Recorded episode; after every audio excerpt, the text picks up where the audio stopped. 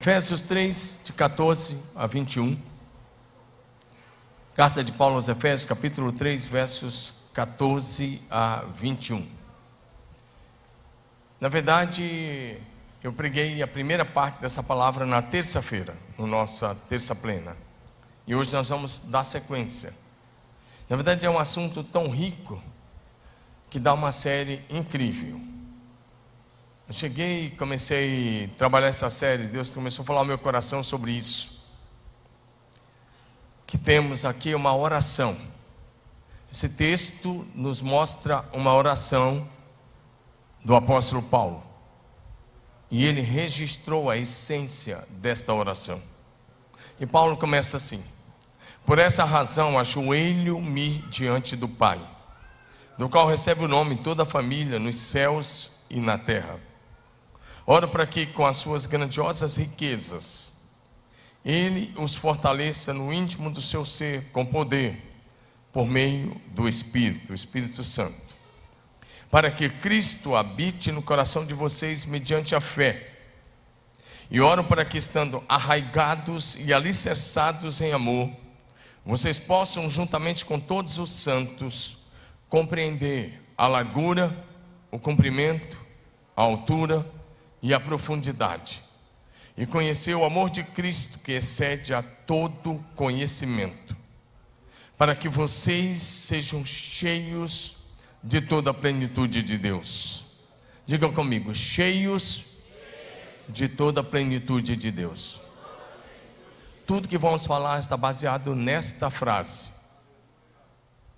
Aquele que é capaz de fazer infinitamente mais do que tudo que pedimos ou pensamos, de acordo com o seu poder que atua em nós. A Ele seja a glória na igreja e em Cristo Jesus por todas as gerações. Diga assim comigo de novo: cheios de toda a plenitude de Deus. Agora vamos falar com uma igreja linda e animada que nós somos e que está adorando ao Deus vivo. Mais uma vez, vamos lá?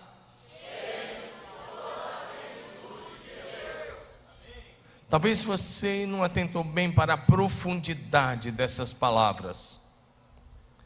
Os maiores teólogos e estudiosos da Bíblia Sagrada concordam que esta é uma das orações mais importantes de todos os tempos. Claro, depois das orações do Senhor Jesus, talvez esta seja uma das mais importantes orações registradas na Bíblia a oração mais influente, de maior alcance e a oração mais ousada. Por quê? Porque o apóstolo Paulo não está pedindo cura, não está pedindo bênçãos, não está pedindo coisas, ele está, estava orando ajoelhado para que os discípulos de Jesus, a família de Deus na terra, possa conhecer a largura, o comprimento, a altura e a profundidade do amor de Cristo que excede a todo o conhecimento humano. E para que a família de Deus, os filhos de Deus, possam ser cheios de toda a plenitude do Senhor. Por isso eu peguei a própria frase para que vocês sejam cheios de toda a plenitude de Deus. Paulo está orando por algo que alguém, as pessoas nunca tinham orado antes. Abraão fez orações poderosíssimas, intercedendo, por exemplo, Sodoma e Gomorra. Moisés fez orações importantíssimas, intercedendo pelo povo. Elias orou e suspendeu a chuva. Davi foi um homem de oração. Isaías orou e fez com que Israel vencesse o ataque de exércitos como da Síria. Josafá orou com o povo e foram livres dos ataques dos exércitos inimigos. Mas Paulo está orando para que os filhos de Deus experimentem a espiritualidade mais profunda que alguém pode viver nessa terra. Imagina eu e você, pessoas simples como nós somos, sermos cheios de toda a plenitude de Deus. Lembrando que nosso Deus é onipotente, é onipresente, é onisciente, é o Deus Criador, é o Altíssimo Deus, é aquele que se assenta no alto e sublime trono, é aquele que provê todas as coisas nos céus e na terra, é aquele que nos cura, é aquele que nos defende, é aquele que nos protege, é aquele que é a nossa paz, é aquele que é a nossa justiça, é aquele que é a nossa alegria. E Paulo diz: Deus quer encher vocês com toda a sua plenitude. E se você não entender essa matéria, você não vai entender o que Paulo escreveu em Efésios 5:1, quando ele diz: "Sede, pois, imitadores de Deus como filhos amados". Só podemos ser imitadores do Senhor se formos cheios de toda plenitude de Deus. Embora o nosso Deus seja transcendente, que nem os céus podem contê-lo, ao mesmo tempo, ele habita em nós de forma plena. Segundo aos Coríntios, capítulo 6, verso 16, Paulo escreve que ligação entre o santuário de Deus e os ídolos, é uma pergunta.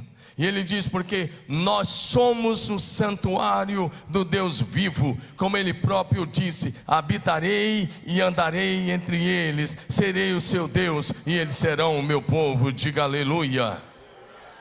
Por isso, provavelmente nenhuma oração pode ser mais sublime do que essa, porque o alvo é sermos cheios da própria Trindade, isto é, cheios da presença de Deus o Pai, Deus o Filho e Deus Espírito Santo.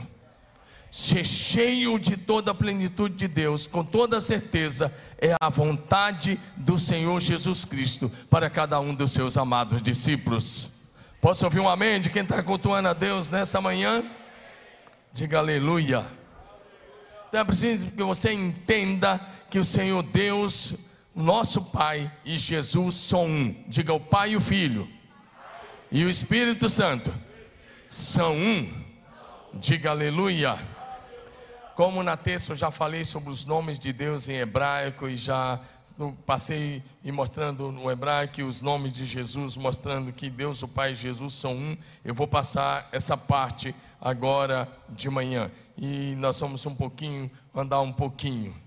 Presta atenção nisso ser cheio de toda a plenitude de Deus, é ser um com Jesus. Repito, ser um com o Pai e é ser um com o Espírito Santo. João 17, versos 20 a 23. O Senhor Jesus, na oração sacerdotal, quase concluindo a oração, é Jesus que está orando aqui naquela quinta-feira que antecedia a crucificação. E olha o que Jesus disse: por favor, projeção. João 17, de 20 a 23. Vamos e vocês vão acompanhar a leitura aí. Então, Jesus disse o seguinte: A minha oração, João 17, de 20 a 23, na NVI, por favor. A minha oração não é apenas por eles, rogo também por aqueles que crerão em mim. Jesus orando, por meio da mensagem deles, para que todos sejam um Pai, como tu estás em mim e eu em ti, que eles também estejam em nós. Foi a oração de Jesus para que nós estejamos intimamente ligados com a Trindade, para que o mundo creia que tu me enviaste. E Jesus continua: Deles a glória que me deste, para que eles sejam um, assim como nós somos um. E Jesus disse: Eu neles e tu em mim. Diga: Jesus em mim e eu no Pai. Diga: Jesus é mim e eu participando da Trindade. Não é que você vai ser Deus, você nunca será Deus, eu também não, ah, nós não seremos jamais, mas nós somos participantes da natureza divina. Diga aleluia. E aí Jesus disse que eles sejam levados à plena unidade, para que o mundo saiba que tu me enviaste e os amaste como o Senhor me ama. Empurra o ombro do seu irmão assim, acorde ele e fala: Você é tão amado de Deus o Pai. Fala assim como um profeta de Deus, uma profetisa. Diga assim: Deus o Pai te ama tanto quanto Ele amou Jesus Cristo. O mesmo amor que, que o Pai tem pelo Filho unigênito, Ele tem por você. Para que Jesus seja o primogênito entre muitos irmãos. Diga amém. Ao ser cheio de toda a plenitude de Deus, nós nos tornamos participantes da natureza divina. Isso é uma afirmação. Segundo Pedro 1, versículo 4, uma afirmação bíblica. Eu vou repetir para quem quer receber essa palavra no seu espírito, porque é hora de você olhar para quem você é em Deus, a sua posição em Deus. É hora de você olhar para a sua identidade em Deus, para você não ficar duvidando, onde é que está Deus? O que aconteceu? Não vamos parar com essas coisas. Vamos olhar para quem você é em Deus. Diga amém. Olha, eu vou repetir: ao ser cheio de toda a plenitude de Deus, você se torna participante da natureza divina. Dessa maneira, Ele nos deu as suas grandiosas promessas. Suas, vou repetir: dessa maneira, Ele nos deu as suas grandiosas e preciosas promessas, para que por elas vocês se tornassem participantes da natureza divina. Nós nascemos e recebemos a natureza que veio de Adão, que é a natureza caída. E isso, essa natureza caída por si só é pecaminosa. Por isso que Davi escreveu no Salmo 51: Em pecado fui formado, e em pecado me concebeu minha mãe. É por isso que ele escreveu porque ele entendeu a velha natureza. Mas agora, por causa das promessas de Deus, em Cristo Jesus, você pode receber toda a plenitude de Deus e agora receber a natureza divina, que é santa, santa e santa, porque o nosso Senhor jamais cometeu qualquer pecado. Diga amém. Conversão é uma mudança de natureza. Ah, por isso que Paulo vai escrever: Estou crucificado com Cristo. Agora já não sou eu quem vive, é Cristo quem vive em mim. Agora é a natureza divina que reina. Dá um amém no seu lugar. Gálatas 2, verso 20 na NVI: Fui crucificado com Cristo, assim já não sou eu quem vive, mas Cristo vive em mim, e a vida que agora vivo no corpo, vivo-a pela fé no Filho de Deus que me amou e a si mesmo se entregou por mim. Quem é que está reinando aí? Vou repetir a pergunta: quem é que está reinando aí? É verdade? Jesus diria essas palavras que você disse para sua esposa essa semana? Jesus diria essas palavras que você disse para seu marido essa semana? E Jesus ia contar aquela mentirinha? E Jesus ia dar aquele jeitinho? Que nós brasileiros gostamos de dar às vezes? E Jesus ia ter aquela atitude no trabalho que talvez você está tendo. Então, antes de falar Jesus, pense bem, porque se ainda for você, a sua natureza está viva. Mas é hora de colocar essa velha natureza na cruz. Para que Jesus de fato e de verdade reina. Reine na sua vida.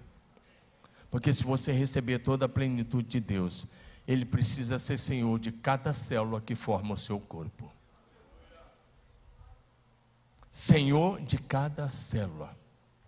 Jesus criticaria a pessoa que você criticou essa semana? Quantas pessoas você criticou essa semana? Jesus desejaria a morte de alguém? Eu não vou pedir para levantar a mão, mas quantos desejaram a morte de alguém aqui essa semana? Principalmente nesse momento tenso que você está vivendo, você talvez já desejou a morte de alguns aí. Talvez você já pensou que se fosse um snipe, você fazia algumas coisas.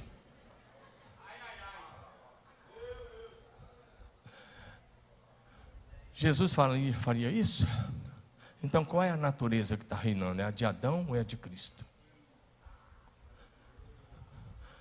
Porque se você for cheio de toda a plenitude divina, você vai ser cheio de amor, de graça, de bondade, de misericórdia, de mansidão, de domínio próprio. Você vai ser cheio de todo o fruto do Espírito.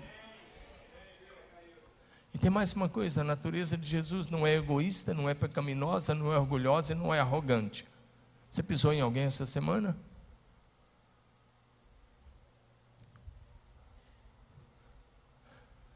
Não é com pé, com palavras, com atitudes.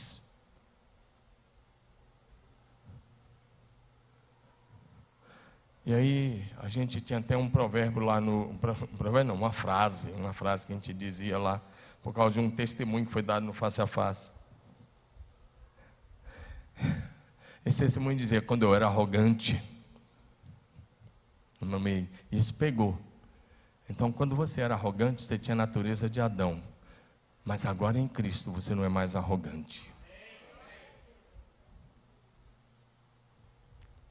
Fui crucificado com Cristo. A arrogância foi crucificada. A mentira foi crucificada, o engano foi crucificado, o pecado foi crucificado, a carne foi crucificada, os desejos, as paixões foram crucificados. Agora é Jesus. Diga Jesus vive em mim. Amém? A vontade de Deus é essa: que você e eu sejamos cheios de toda a plenitude de Deus, o nosso Pai Celeste. E como igreja, a recomendação de Paulo, Efésios 5,18 é: não se embriague com vinho, com a cerveja, com isso, com a bebida, sei lá o que, mas seja cheio do Espírito. Amém? Segundo lugar, para ser cheio de toda a plenitude de Deus, é preciso, primeiro, ser revestido do poder do alto pelo Espírito Santo. Lucas capítulo 24, versículo de número 49. Jesus ressurreto falou com os seus discípulos: Eis que eu envio sobre vocês por favor, projeção, vamos colocar os textos aí, fica mais fácil me ajudando a pregar assim, com os textos. Lucas 24, 49. Eis que eu envio sobre vós a promessa do meu Pai. Permaneçam, pois, na cidade, até que do alto vocês sejam revestidos com poder. Dá uma sacudida no seu irmão, faça uma pergunta para ele. Você já foi revestido do poder do alto pelo Espírito Santo?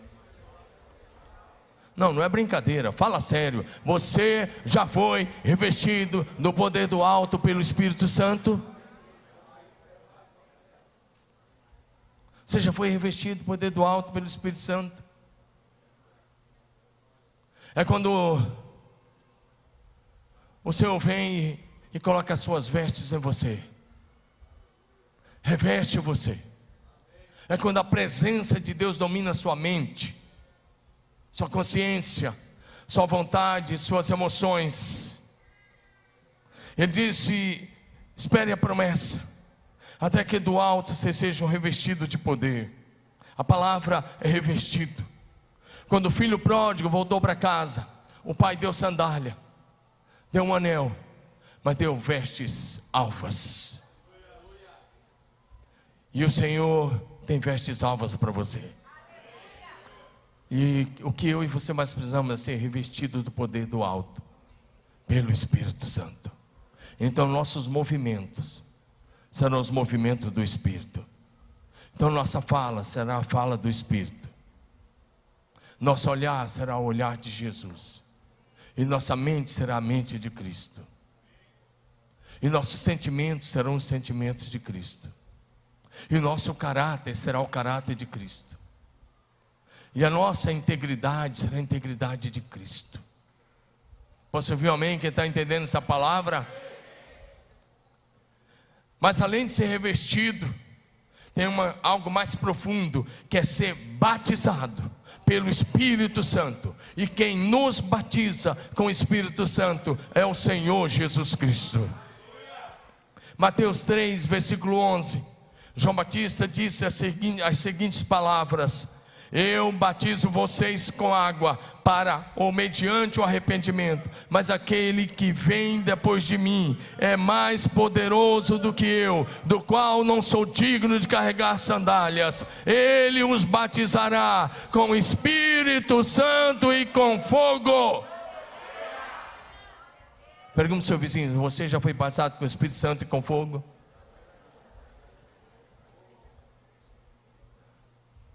Mais uma vez, não é brincadeira, porque se você foi batizado com o Espírito Santo com fogo, sua vida nunca mais será a mesma. E se eu puder te dizer uma coisa, eu falo, busque esse batismo com todas as fibras musculares do seu corpo, com toda a sua alma, e com todo o seu entendimento, de todo o seu intelecto, com toda a sua vontade. Próximo dizendo, Senhor, e diga, Deus, eu preciso desse batismo. Amém, amados? E você está no lugar certo, na hora certa, com as pessoas certas, para receber esse batismo com o Espírito Santo e com fogo. Atos 1,5, Jesus falou: Porque João, na verdade, batizou com água, mas vocês serão batizados com o Espírito Santo dentro de poucos dias. É para você hoje, irmão para sair dessa religiosidade, para sair dessa vida medíocre. E não é palavrão medíocre, essa vida mediana, na média dos demais, para que você possa atingir a excelência em Cristo Jesus. Diga amém.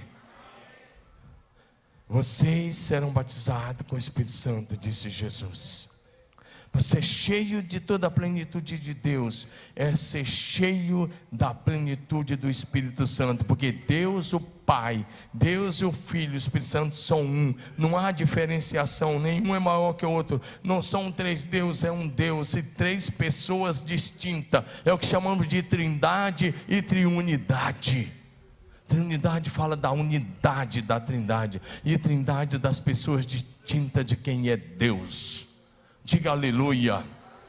O Pai, o Filho e o Espírito Santo são um em natureza, em essência e em propósito. E Ele nos chama para ser um com Ele. Dá um amém no seu lugar aí. A vida cristã é muito mais do que você tem pensado. Aí, mais uma vez, Efésios 5,18: Sejam cheios do Espírito Santo. E Atos 1,8, que talvez você já sabe tanto mas Atos 1,8, eu quero que leia aí na NVT, como está aí diante de você. Vocês receberão poder quando o Espírito Santo descer sobre vocês. E serão minhas testemunhas em toda parte, em Jerusalém, em toda a Judéia, Samaria e nos lugares mais distantes da terra é o poder do Espírito Santo que nos torna uma influência aonde estivermos, aonde o Senhor nos levar. Diga aleluia. Se você quer ser cheio do Espírito Santo, Ele vai ungir você. Se a plenitude de Deus estiver em você, Ele vai governar você. Ele vai se mover em você e através de você. Você será ungido, governado e movido pelo Espírito Santo. Lucas 4, 18, 19, o próprio Jesus falou sobre ele mesmo: O Espírito do Senhor está sobre mim, porque ele me ungiu para evangelizar os pobres, enviou-me para proclamar libertação aos cativos, restauração da vista aos cegos, para pôr em liberdade os oprimidos e a proclamar o ano aceitável do Senhor. Amém. Olha o que é, significa ser cheio de toda a plenitude de Deus. É a própria Trindade Santa vindo habitar em você. João 14, 23, na NVI projeção, por gentileza. Olha para frente, aí com a sua cabeça. Não conversa. Essa conversa você pode ter depois. O celular pode esperar para depois. Mas a palavra te liberta, te restaura, te levanta te impulsiona, te dá destino e te faz cumprir o propósito eterno de Deus para a sua vida. Olha o que diz a palavra, você pode ler comigo?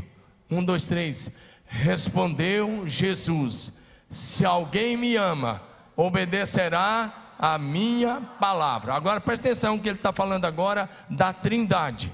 Vamos lá? Meu Pai o amará, nós viremos a Ele e faremos.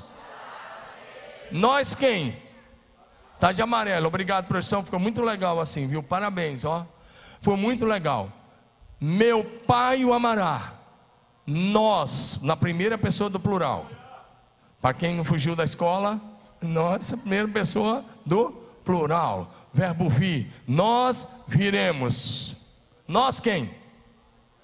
Fala assim: Deus o Pai, o Filho e o Espírito Santo.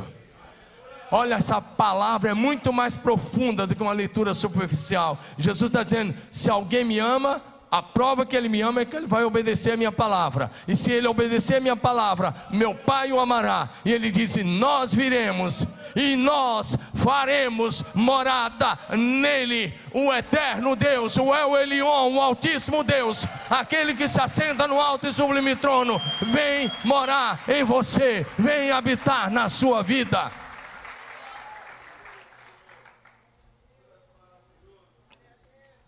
O diabo não quer que você saiba disso. Ele quer que você fique se sentindo oh, que não, não é ninguém. Mentira dele. Você é tão precioso que a Trindade vem fazer morada em você. São palavras de Jesus.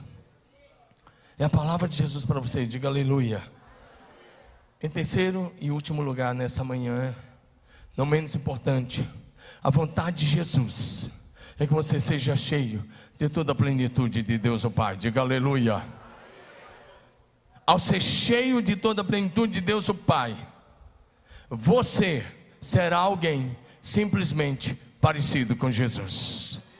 Sabe que você pode ministrar isso? Acorda seu vizinho do lado, fala, entra no culto, começa a adorar, porque ao ser cheio de toda a plenitude de Deus, você será alguém simplesmente parecido com Jesus.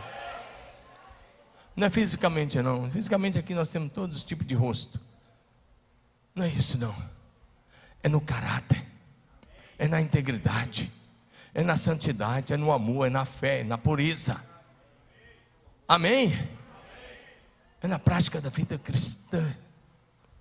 Olha aí que está em Romanos 8, verso 29. Romanos 8, versículo 29. Quero que você leia comigo. Pois, todos juntos, um, dois, três.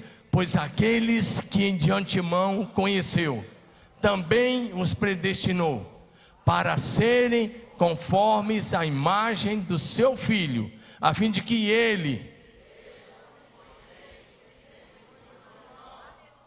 Vamos ler de novo, e no lugar dessa palavra ele, você vai ler Jesus, porque ele está falando Jesus aí. Vamos ler de novo, quem está cultuando, lê comigo.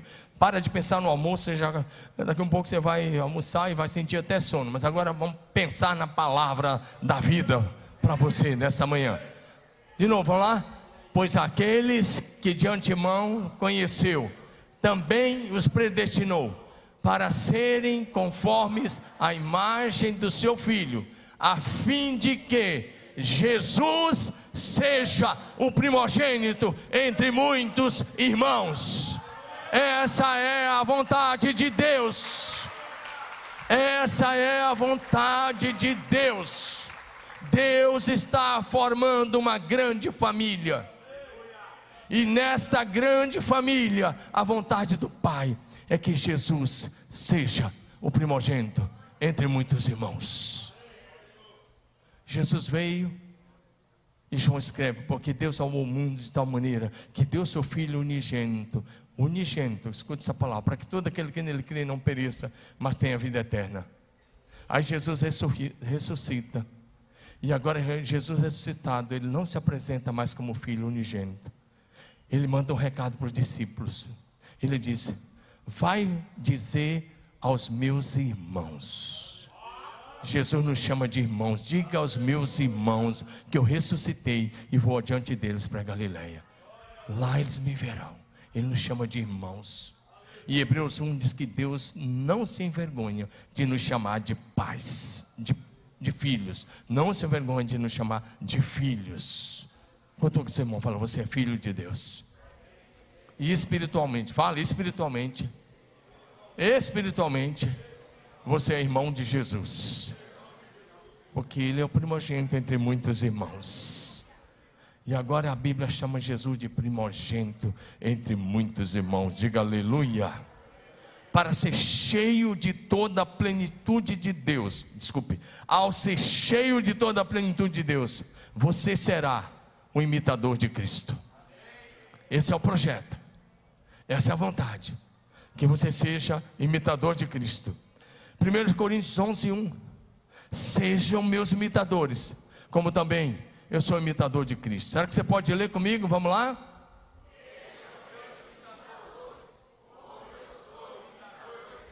Será que você pode dizer isso hoje para sua família na hora do almoço? Será que os pais aqui poderão dizer para os seus filhos hoje na hora do almoço: Filho, pode me imitar, porque eu sou imitador de Cristo?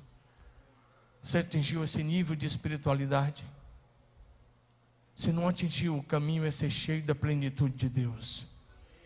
Porque ao ser cheio da plenitude de Deus, você será o imitador de Cristo. Você vai andar nos passos de Cristo. Você vai ter o caráter de Cristo. A santidade de Cristo, a humildade de Cristo, a simplicidade de Cristo, a fé de Cristo, a mansidão de Cristo, o domínio próprio de Cristo, a vida de Cristo, a plenitude de Deus, porque em Cristo habita corporalmente toda a plenitude de Deus.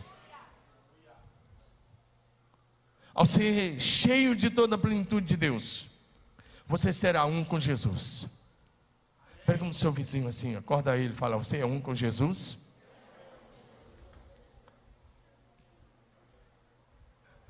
Primeiros Coríntios capítulo 6, versículo 17 diz: Mas aquele que se une ao Senhor é um só espírito com Ele.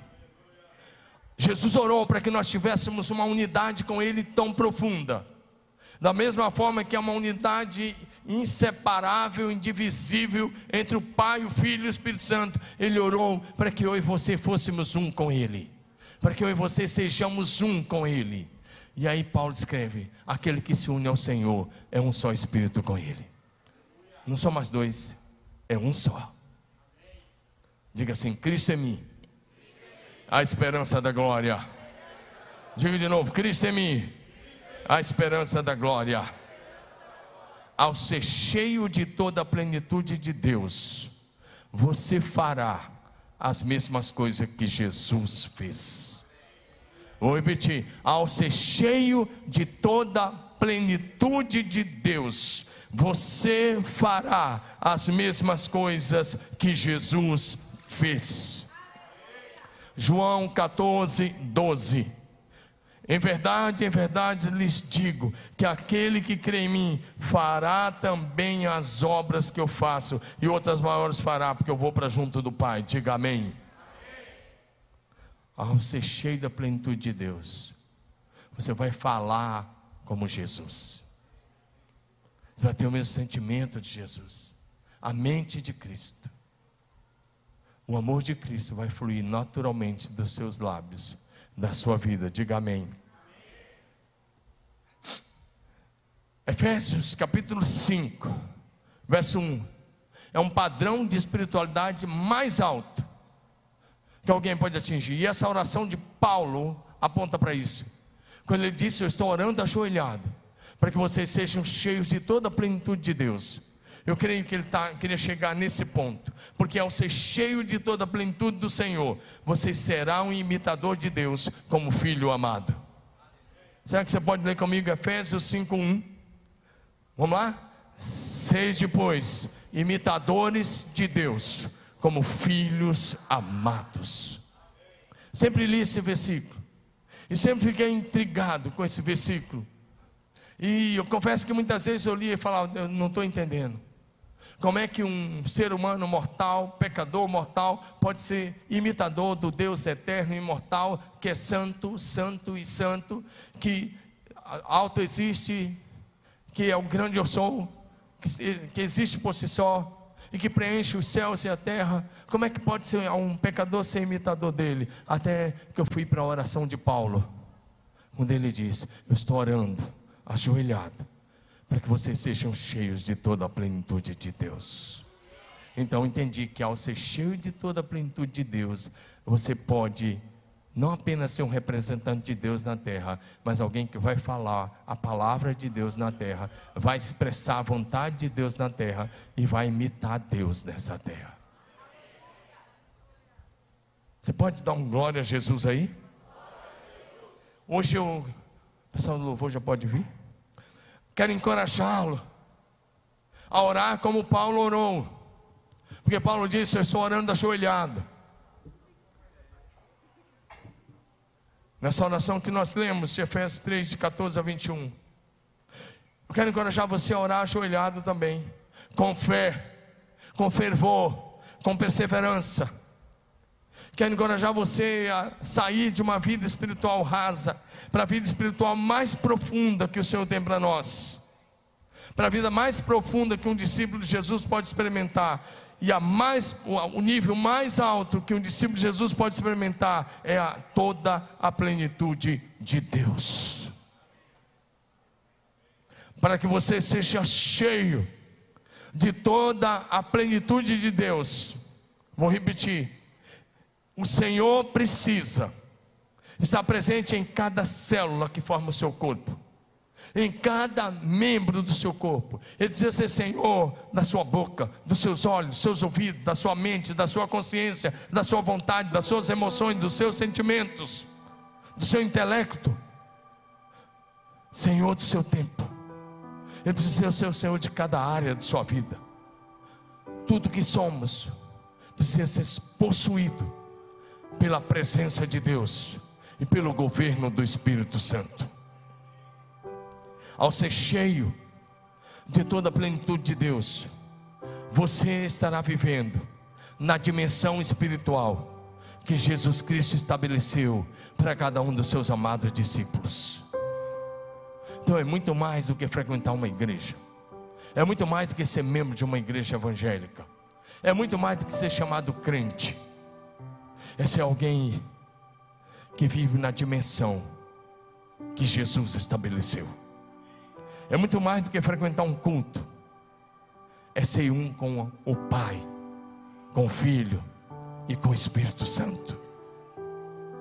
É ser participante da própria natureza divina, como lemos em 2 Pedro. Por isso, voltemos à oração que lemos inicialmente. Quando Paulo disse: Estou orando, ele disse: Estou orando pela família de Deus. A família que toma o nome de Deus no céu e na terra. Estou orando, ele diz, para que vocês sejam fortalecidos no seu interior. Estou orando para que vocês sejam arraigados e alicerçados em amor. Estou orando para que vocês possam compreender a largura, o comprimento, a altura e a profundidade do amor de Cristo, que excede a todo conhecimento humano. E ele diz mais: Eu estou orando para que vocês sejam cheios de toda a plenitude de Deus. Esse é o padrão. Esse é o padrão do cristianismo de Jesus. Viver abaixo disso é viver abaixo do padrão da palavra de Deus. Eu quero orar com você. Mas antes de orar, deixa eu dizer uma coisa. Às vezes nós, pastores e líderes, às vezes você conhece um pouco de Bíblia, você fica preocupado com alguns excessos que acontecem em muitos lugares. Eu também fico.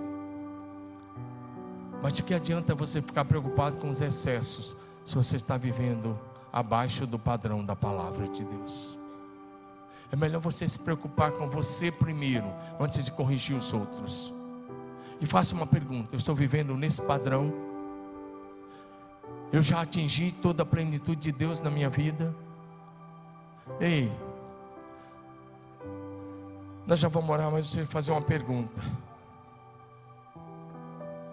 Preste atenção. Tem alguém aqui que já atingiu toda a plenitude de Deus aqui? Tem alguém que já atingiu? Levanta a mão. Ainda bem que ninguém levantou, porque se você levantasse a mão, eu iria orar para Deus te levar agora. Porque se você acha que você atingiu, é a prova que você ainda não atingiu. Vamos ficar em pé. O que eu preguei hoje para você, e eu preguei rápido, é o padrão do cristianismo de Jesus. Não é servir a Deus por bênçãos, por coisas que podemos ter ou receber, mas é desejar ser um com o Pai e com o Filho, é desejar a plenitude de Deus na nossa vida, no nosso próprio corpo, na nossa memória, na nossa mente, é desejar a plenitude do caráter de Cristo, a plenitude da vida de Cristo. É muito mais do que participar de um culto. É estar alinhado com Deus como nunca antes. É receber dele a vida,